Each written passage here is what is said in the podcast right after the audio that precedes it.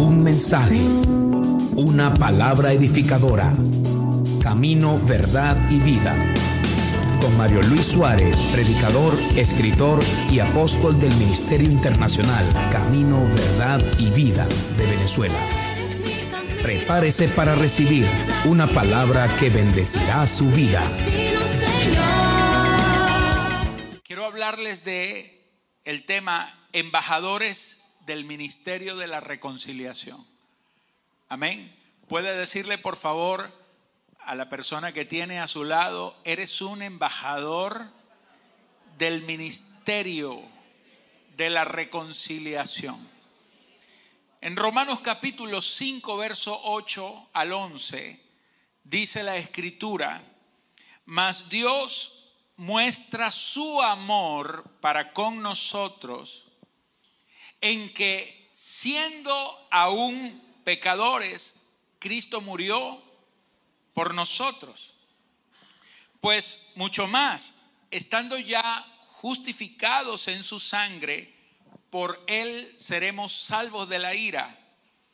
Porque si siendo enemigos, por favor repita esa parte, si siendo enemigos, fuimos reconciliados con Dios por la muerte de su Hijo, mucho más, estando reconciliados, seremos salvos por su vida. Y no solo esto, sino que también nos gloriamos en Dios por el Señor nuestro Jesucristo, por quien hemos recibido ahora la reconciliación. Qué buena palabra, reconciliación. Pablo nos habla en varias eh, porciones de la escritura acerca de la reconciliación. Ahora yo sé que no es muy difícil entender lo que significa la reconciliación puesto que esta es una palabra de uso muy frecuente, de uso común. Y cuando apenas escuchamos la palabra reconciliación, damos por sentado que solamente se pueden reconciliar dos personas que han estado en conflicto. Si no ha habido un previo conflicto, no se puede hablar de una reconciliación o de la posibilidad de que ésta ocurra. De modo que cuando vamos a hablar en esta hora de reconciliación, necesitamos tener en cuenta de qué se trata el conflicto, el tamaño, la magnitud del conflicto, para poder tener en cuenta también la grandeza de la reconciliación. Pablo habla de reconciliación, pero utiliza una palabra muy especial. Porque la palabra reconciliación que utiliza Pablo en la escritura es la palabra griega, viene del griego catalazo. La palabra catalazo significa cambiar. Era una palabra que se utilizaba para cambiar monedas. Pero esta palabra, cuando se denota un cambio, está hablando en este caso específicamente de un cambio de actitud, de un cambio de enemistad a un cambio de amistad, de relación. Está hablando del cambio de una actitud, de una relación que estaba rota por una relación que se ha vuelto vigente y activa. Amén.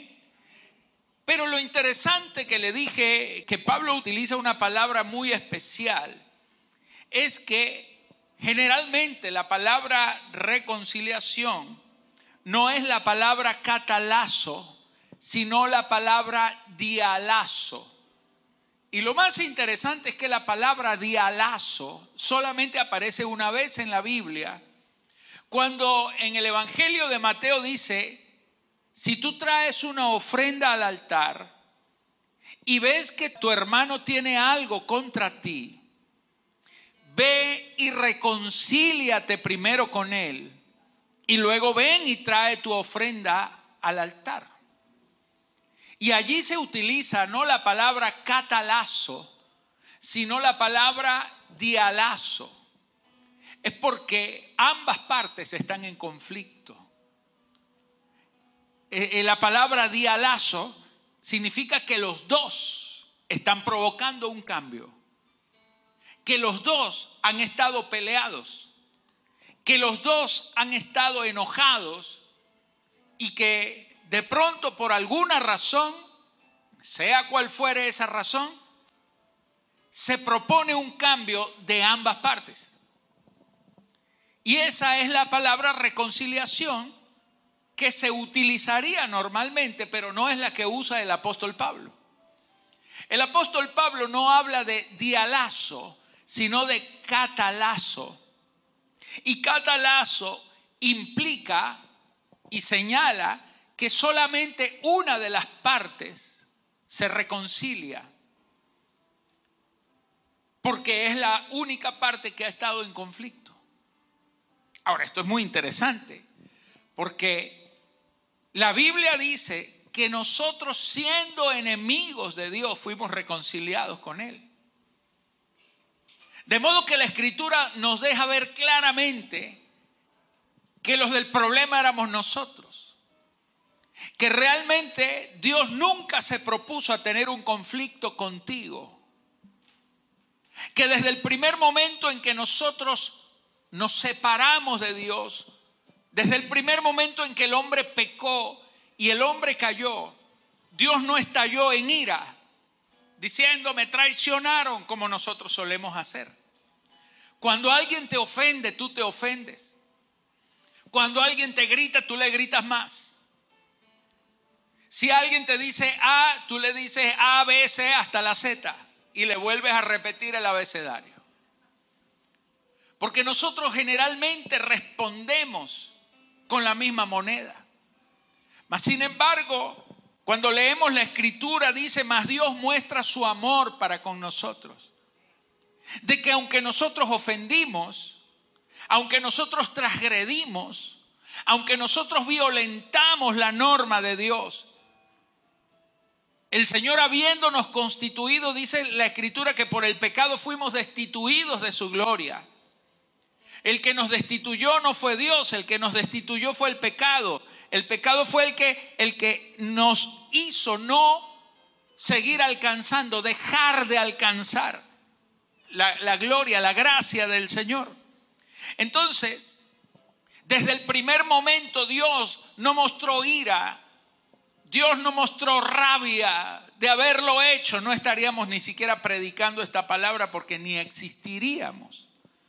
Él hubiera podido acabar con todo, él hubiera podido destruirlo a usted, destruirme a mí y haber hecho todo desde su ira con santa y justa razón. Amén. Porque de haberlo hecho él tenía la razón. Y siendo el creador y siendo nosotros las criaturas, él pudo haberlo hecho sin restricciones, sin complejos y sin tener que rendirle cuenta a nadie de lo que hizo porque el creador es el dueño de la creación. Nadie le hubiera podido reclamar nada porque además lo estaba haciendo en su santo y justo derecho, pero él no quiso hacerlo. Él desde el primer momento mostró amor. Desde el primer momento se propuso enviar a su hijo. Desde el primer momento él se propuso rescatar sin que eso menoscabara la condición, él había sido ofendido y transgredido, pero él no actuó desde la ofensa, él actuó desde su santidad, desde su amor. Por eso dice la escritura, más Dios muestra su amor para con nosotros en que siendo aún pecadores, Él envió a Cristo y Cristo murió por nosotros. Ahí está el amor. Él se propuso enviar la respuesta, Él se propuso enviar el perdón, la justificación, la gracia desde un principio, habiéndonos convertido en enemigos, enemigos de Dios. Y entonces Dios se propuso, Dios se propuso un plan de reconciliación. Ahora, Dios no es el que se está reconciliando con nosotros. Mira lo interesante de todo esto, que no es Dios el que se está reconciliando contigo. Porque Él no es tu enemigo. El amor de Dios es tan grande que siendo tu enemigo, Él se propuso un plan para que siendo enemigo, tú procedieras a un cambio para reconciliarte con Él por medio de Jesucristo. ¿No es eso extraordinario, amados? Y escúcheme esto, mi amado. Dios se propuso un plan para reconciliarnos con Él. No para reconciliarse Él con nosotros, sino para que nosotros nos reconciliáramos con Él. Porque Él nunca tuvo necesidad de reconciliarse con nosotros. Porque de haberse ofendido en ira no existiríamos. Aleluya. Colosenses 1.18 dice, y Él, hablando de Cristo, Él es la cabeza del cuerpo que es la iglesia. Levánteme la mano, iglesia, diga conmigo, Él es la cabeza de mi vida porque Él es, Él es la cabeza de la iglesia. Yo soy parte de su cuerpo, miembro de su cuerpo. Entonces dice, y Él es la cabeza del cuerpo que es la iglesia. Él, que es el principio, el primogénito de entre los muertos para que en todo, diga conmigo, para que en todo tenga la preeminencia. Es decir, Cristo tomó la preeminencia en todo. Preeminencia quiere decir que Él ocupó el primer lugar, el lugar más importante por encima de todas las cosas.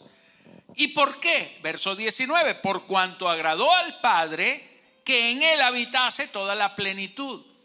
El Padre se agradó en el Hijo, en Cristo porque Cristo fue obediente, porque Él hizo toda su voluntad, porque Cristo nunca retrocedió, nunca falló, nunca le pecó. El verbo se hizo carne y habitó entre nosotros y Él mostró la gloria del Padre. Amén. Entonces, como en Él estaba la plenitud, como Dios estaba agradado Dios convierte a ese hijo en el que Él se agrada. Recuerda lo que el Señor dijo, este es mi hijo amado en quien tengo complacencia. El Cristo como hijo, siendo hombre, nunca decepcionó al Padre. Entonces, por cuanto agradó al Padre que en Él habitase toda la plenitud, dice aquí la Biblia, agradó al Padre que en Él habitara toda la plenitud. Verso 20, y por medio de Él, diga, por medio de Él, reconciliar consigo todas las cosas, así las que están en la tierra como las que están en los cielos, haciendo la paz mediante la sangre de su cruz. Usted no tiene la capacidad para reconciliarse con Dios por sí mismo. Usted no tiene la capacidad humana ni sobrehumana de decir, Dios, está bien, decido reconciliarme contigo. No puedes. La única persona que puede realmente agradar a Dios no es usted, es Cristo su Hijo. Pero cuando Cristo fue ofrecido por usted, Él tomó tu lugar y tomó la preeminencia. Porque en vez de Dios verte a ti como transgresor, ve al Hijo que murió por ti en obediencia y ve la obra, ve el sacrificio y por esa obra tú eres representado por Cristo y por eso te puedes reconciliar con Dios y Dios te acepta de vuelta a través de la persona de su Hijo Jesucristo. Sin Cristo nadie puede. Sin Cristo nadie pudiera. Es por Cristo, por quienes estamos reconciliados con Dios. Él es el medio, por eso Él es el mediador. Porque Él se puso en el medio. Porque si Él se quita de en medio, Dios lo ve a usted, nos acaba. Pero Dios no ve a través de Cristo. Por eso usted cada día tiene que ser transformado a la misma imagen, a la imagen de Cristo. Ser cada vez como Él. Amén. Vivir para Él. Porque somos transformados a la, a la misma imagen por el Espíritu. Segunda de Corintios 5, 18. Voy avanzando. Dice, y todo esto proviene de Dios. Diga, esto no proviene de mí. Esto no me lo inventé yo. No estoy aquí porque quiero. No estoy en esta iglesia porque quise. No tuve yo ni siquiera una elección. Fui llamado, fui puesto, fui insertado en el cuerpo. Amén. Todo esto proviene de Dios, quien nos reconcilió consigo mismo por Cristo. ¿Te estás dando cuenta? Fue por Cristo por quien Él permitió que tú te reconciliaras con Él. Esto no proviene ni siquiera de ti. Él mismo provocó todo. Él mismo provocó el medio, el único medio para que pudiéramos reconciliarnos de vuelta con Él porque nos amó. Por eso decidió mandar a su Hijo. Porque si no lo envía, no hay reconciliación. Entonces, Dice aquí que todo esto proviene de Dios, quien nos reconcilió consigo mismo por Cristo, y escuche esto, y nos dio, levanta tu mano, diga conmigo, no solo estoy reconciliado con Él por causa de Cristo, a través de Cristo, sino que Dios me entregó, diga conmigo, y nos dio el ministerio de la reconciliación. ¡Wow! Ahora no solo acepta tu reconciliación, sino que te dio un encargo. Nos dio un encargo, nos dio el ministerio de la reconciliación. ¿Y cuál es ese ministerio? ¿En qué consiste la reconciliación? Verso 19. Que Dios estaba en Cristo reconciliando consigo al mundo. Dios lo que ha estado haciendo es amando al mundo para que a través de Cristo el mundo pueda reconciliarse con Él, no tomándoles en cuenta a los hombres sus pecados. Aleluya y nos entregó, nos encargó, diga conmigo, y nos encargó a nosotros la palabra de reconciliación. ¿A quién le encargó la palabra de reconciliación? Ahí dice a nosotros. ¿Y quiénes son nosotros? Los que ya estamos reconciliados con Él. Nos encargó que nosotros le dijéramos a la gente que ya Dios no les está tomando en cuenta los pecados y que tienen una oportunidad de volver a reconciliarse con Él, pero con una condición, Cristo. Esa es la palabra de reconciliación. ¿No te parece eso una maravillosa noticia? Que había un conflicto tan grande que tú y yo teníamos que estar muertos, pero Dios decidió no exterminarnos, sino que envió el mecanismo, el mediador, envió la expiación, el sacrificio, la propiciación, envió el cordero, envió a su hijo, para que a través de él no solo muriera, nos representara también delante de él y podernos tomar en él y presentarnos delante de él reconciliados. Qué tremendo esto. Verso 20.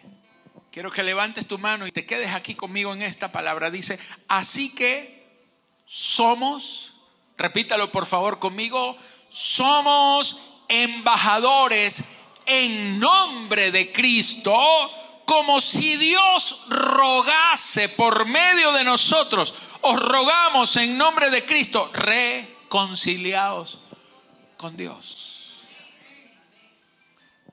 Amados, Dios nos ha dado el ministerio de la reconciliación. Nosotros no podemos reconciliar a nadie con Dios. Usted no puede reconciliar a nadie con Dios. Usted solamente es un portavoz. Usted va en nombre del Señor. El único que puede reconciliar a los hombres enemigos de Dios con Dios es Cristo. Igual que usted y yo fuimos reconciliados en Cristo, con Dios. Amén. Pero el Señor te ama tanto que no solamente aceptó tu reconciliación, sino que confía tanto y te demuestra tanto que Él ha aceptado tu reconciliación.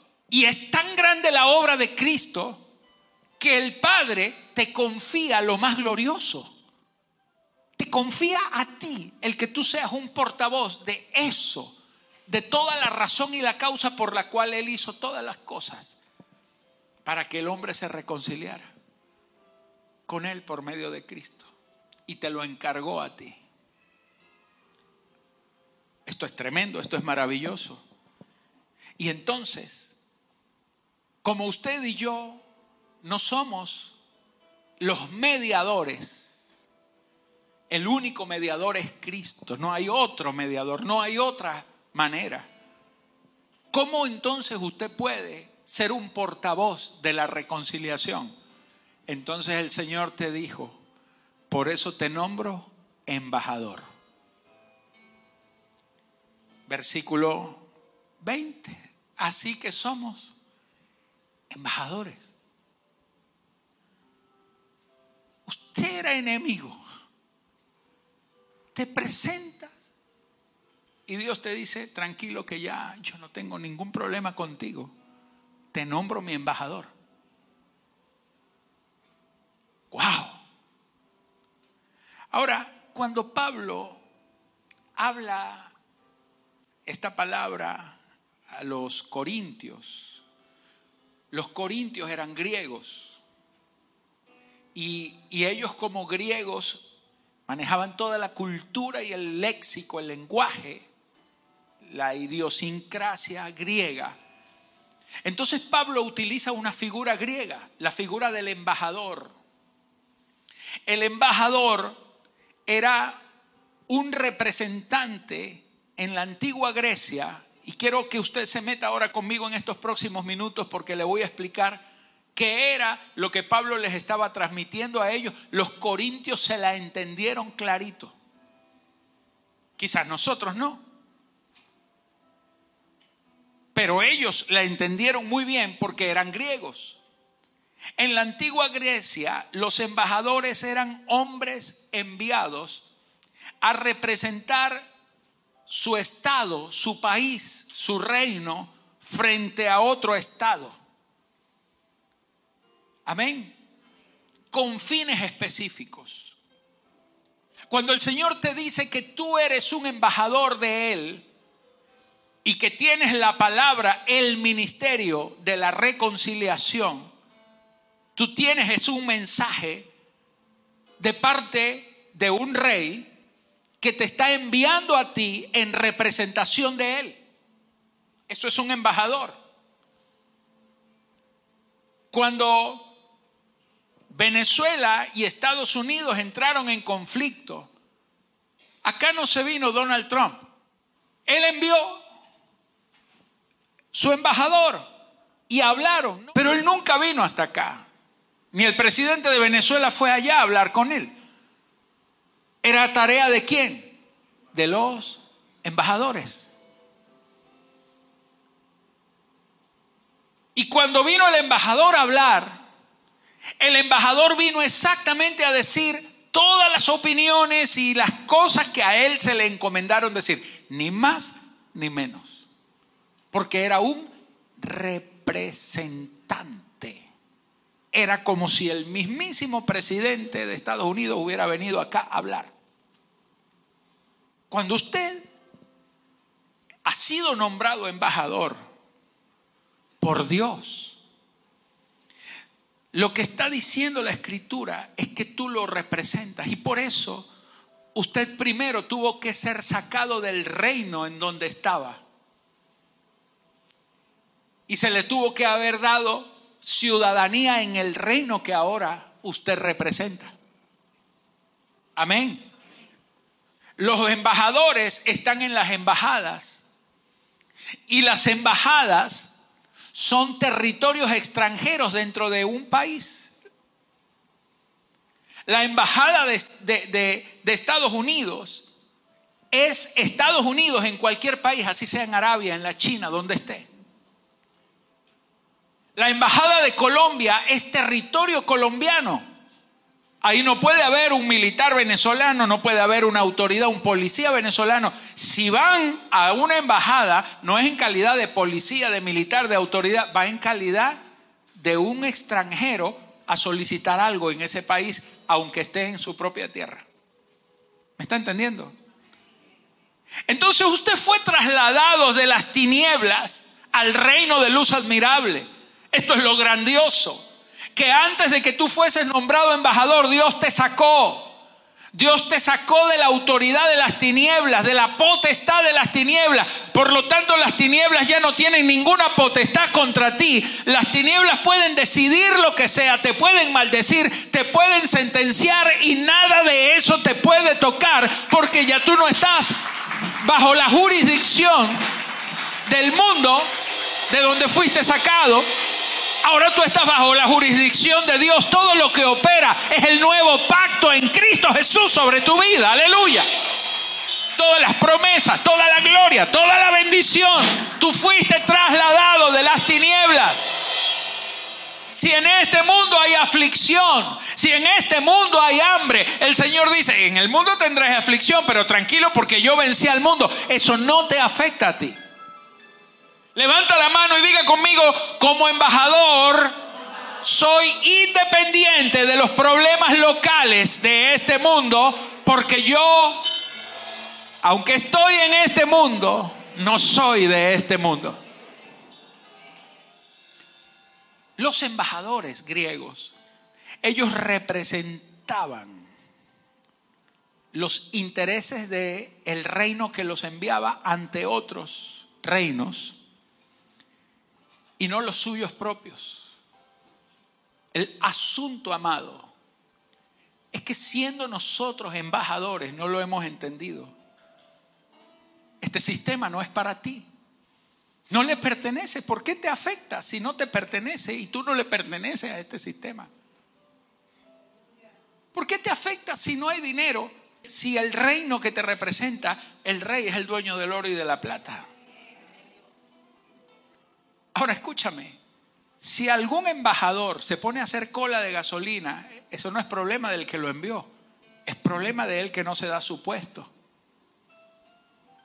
que no se da su lugar, que se bajó de su estatus y se volvió ciudadano de un medio al cual no pertenece. ¿Me está entendiendo lo que el Señor nos está hablando? Levanta tu mano a los cielos. Diga conmigo, un embajador es financiado por el reino que lo envía, no por el que lo recibe. A usted no le va a pagar este mundo. No se ha dado cuenta de que usted es embajador. A usted no le paga el reino que lo recibe. A usted le paga el reino que lo envía. A usted lo financia el Señor. Él fue el que lo envió. Él no lo va a dejar morir de hambre. Usted es su representante, usted es un dignatario de Él. Usted está aquí representándolo a Él. Y escúcheme, mientras usted esté ejerciendo sus funciones como embajador del reino de los cielos, el reino de los cielos te va a financiar, así haya hambre en la tierra.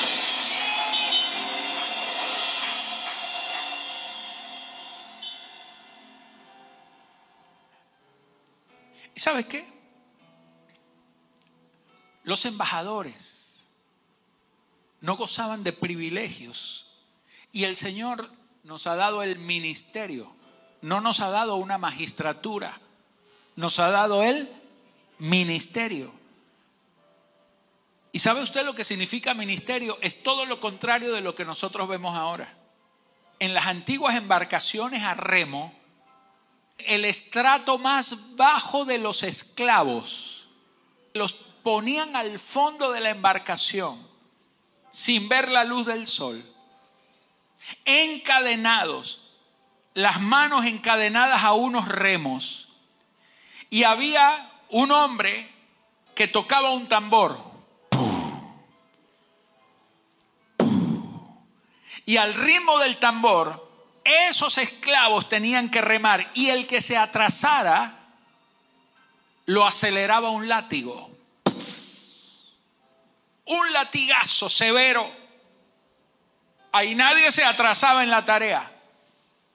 Todos remaban al son del tambor. Y esos esclavos, ¿sabe cómo se llamaban? Ministros.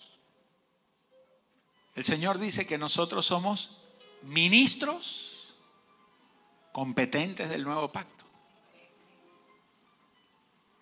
tenemos el ministerio de la reconciliación.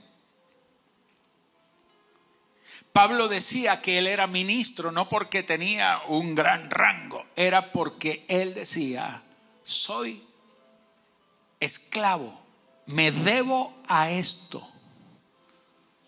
Pablo decía, yo llevo en mi cuerpo las marcas de Cristo. ¿A quiénes se marcaba? A los esclavos le ponían un hierro candente con el nombre o con, o con la marca del dueño.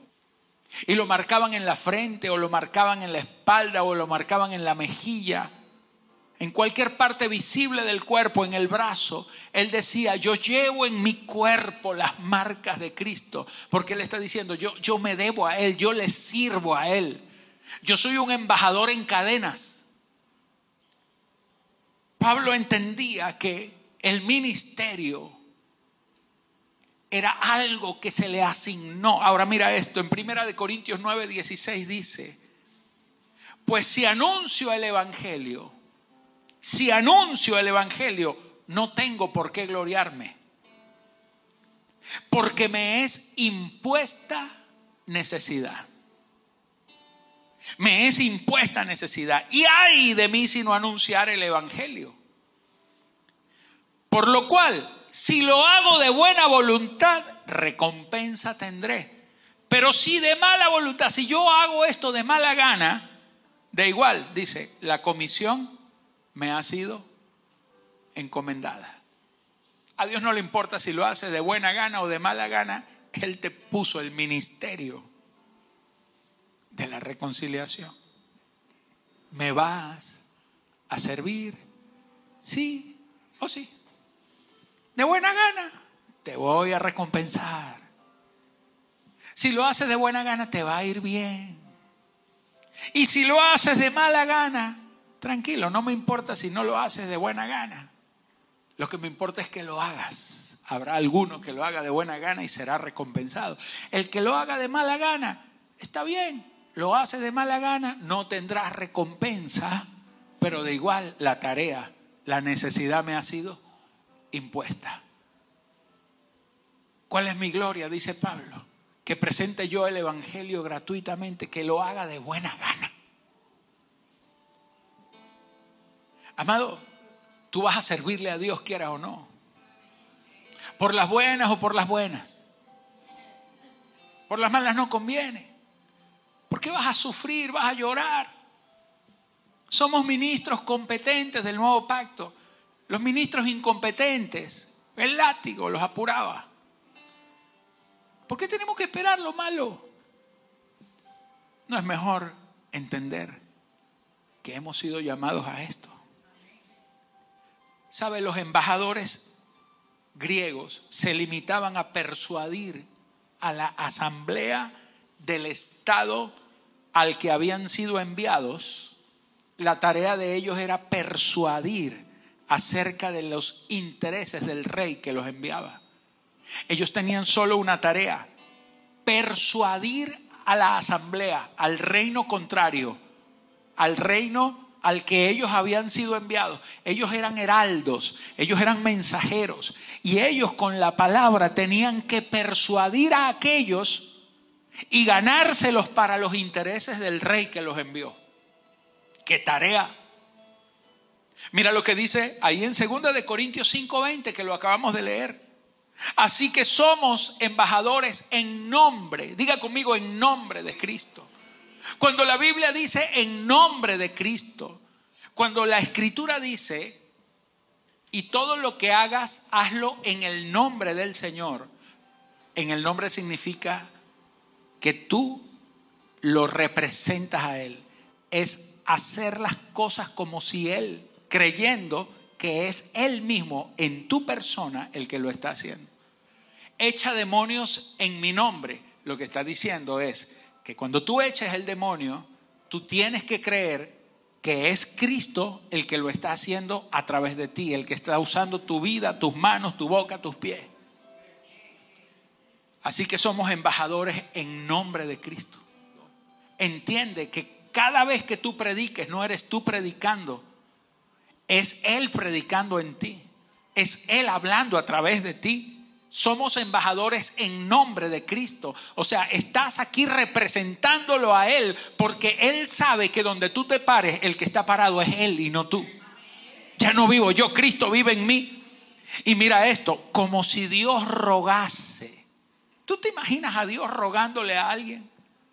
¿Tú te imaginas la magnitud de este ministerio, que cada vez que tú hablas a alguien, entiende, imagínate, es como si Dios, cada vez que tú le predicas a alguien de Cristo, es como si Dios le estuviera rogando a esa persona, por favor, reconcíliate conmigo, te amo.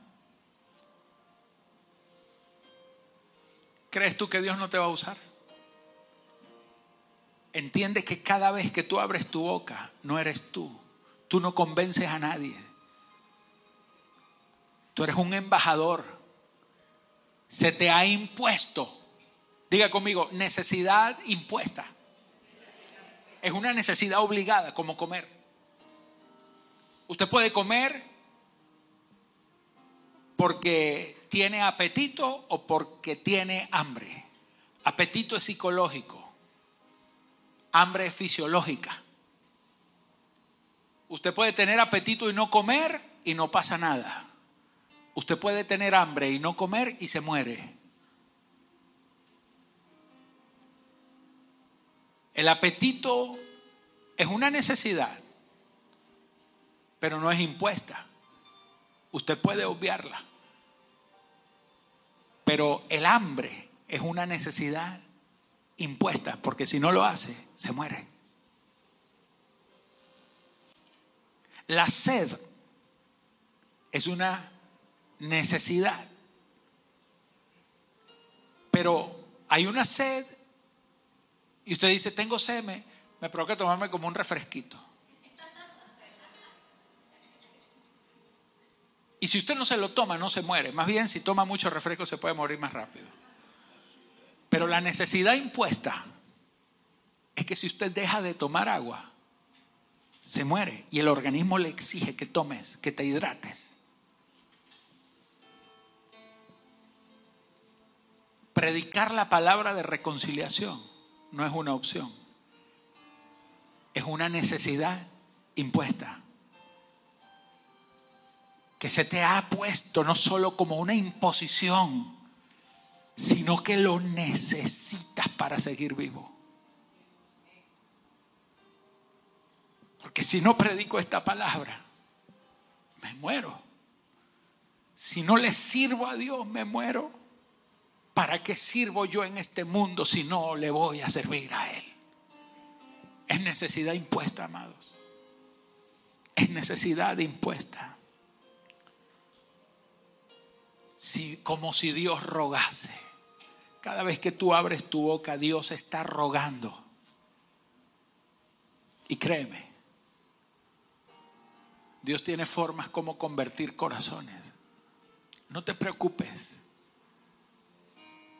Tú no eres el que convences a nadie. Es el Espíritu de Dios el que ruega por nosotros cada vez que tú predicas. Los embajadores no tenían, no tenían autoridad para aceptar contrapropuestas. No te vendas, no vendas el mensaje. No aceptes una contrapropuesta porque no hay posibilidad. El embajador no está autorizado para recibir una contraoferta. El Evangelio, el reino, el llamado no es negociable. Dale un aplauso al rey.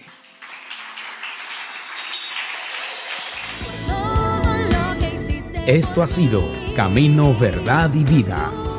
Esperamos que este mensaje haya sido de bendición para usted.